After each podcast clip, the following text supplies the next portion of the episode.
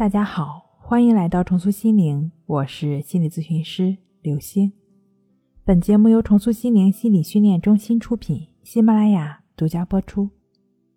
今天要分享的内容是太在意别人的眼光，焦虑性失眠障碍如何才能睡好觉？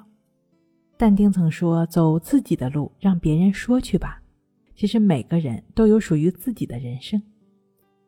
既然是自己的人生，那就要按照自己的方式去生活，实现自己的人生目标。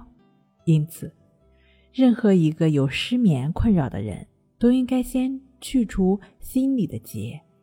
只有先从心底接受自己、认可自己、喜欢自己，只有这样，才能坚定的走自己的人生。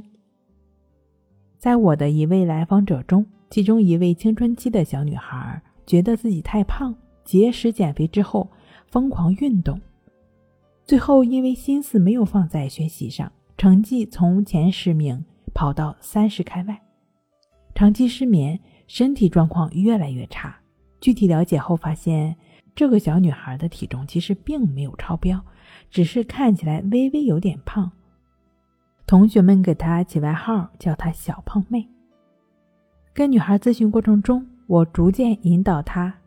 告诉他在少年期当前阶段会出现这种特别在意自己形象、服饰等的想法也是正常的，这是这个时期特有的自我中心中的一种，叫做假想观众的表现，是每个人都会出现的。加上可能自己体型稍微胖一点点，就会关注更多一些。在老师和家人的鼓励下。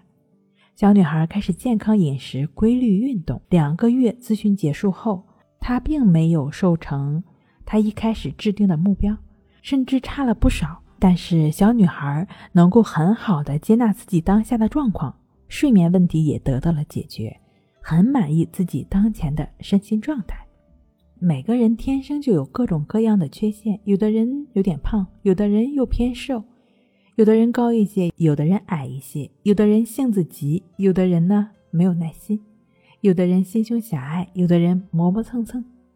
面对这些形形色色的缺点，为了给别人留下好的印象，有些人就会刻意的掩饰，生怕别人发现。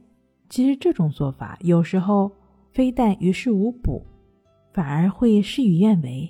很多时候。我们伪装自己，讨好自己，最终会因为失去自我而变得毫无个性可言，反而无法赢得别人的真心的喜欢。我们不得不承认，一些失眠的人是因为他们没有摆正自己的位置，总是用别人的眼光来审视自己，内心无法安宁，夜间才没有办法睡好。当然，印象管理是好的，但是不要自欺欺人。如果想得到别人真正的认可，那我们不妨按照自己的特质去培养自己。因此，有时间就让我们成为更好的自己吧，好好学习，好好工作，好好发展自己，爱自己。如果你还在被失眠困扰，那么可以尝试我在咨询中给女孩运用的静坐关系法练习，一点点抽离焦虑，抽离对睡不着的烦躁，通过静卧关系法。自然入睡，睡不好学关系，关系五分钟等于熟睡一小时。好了，今天跟您分享到这儿，那我们下期再见。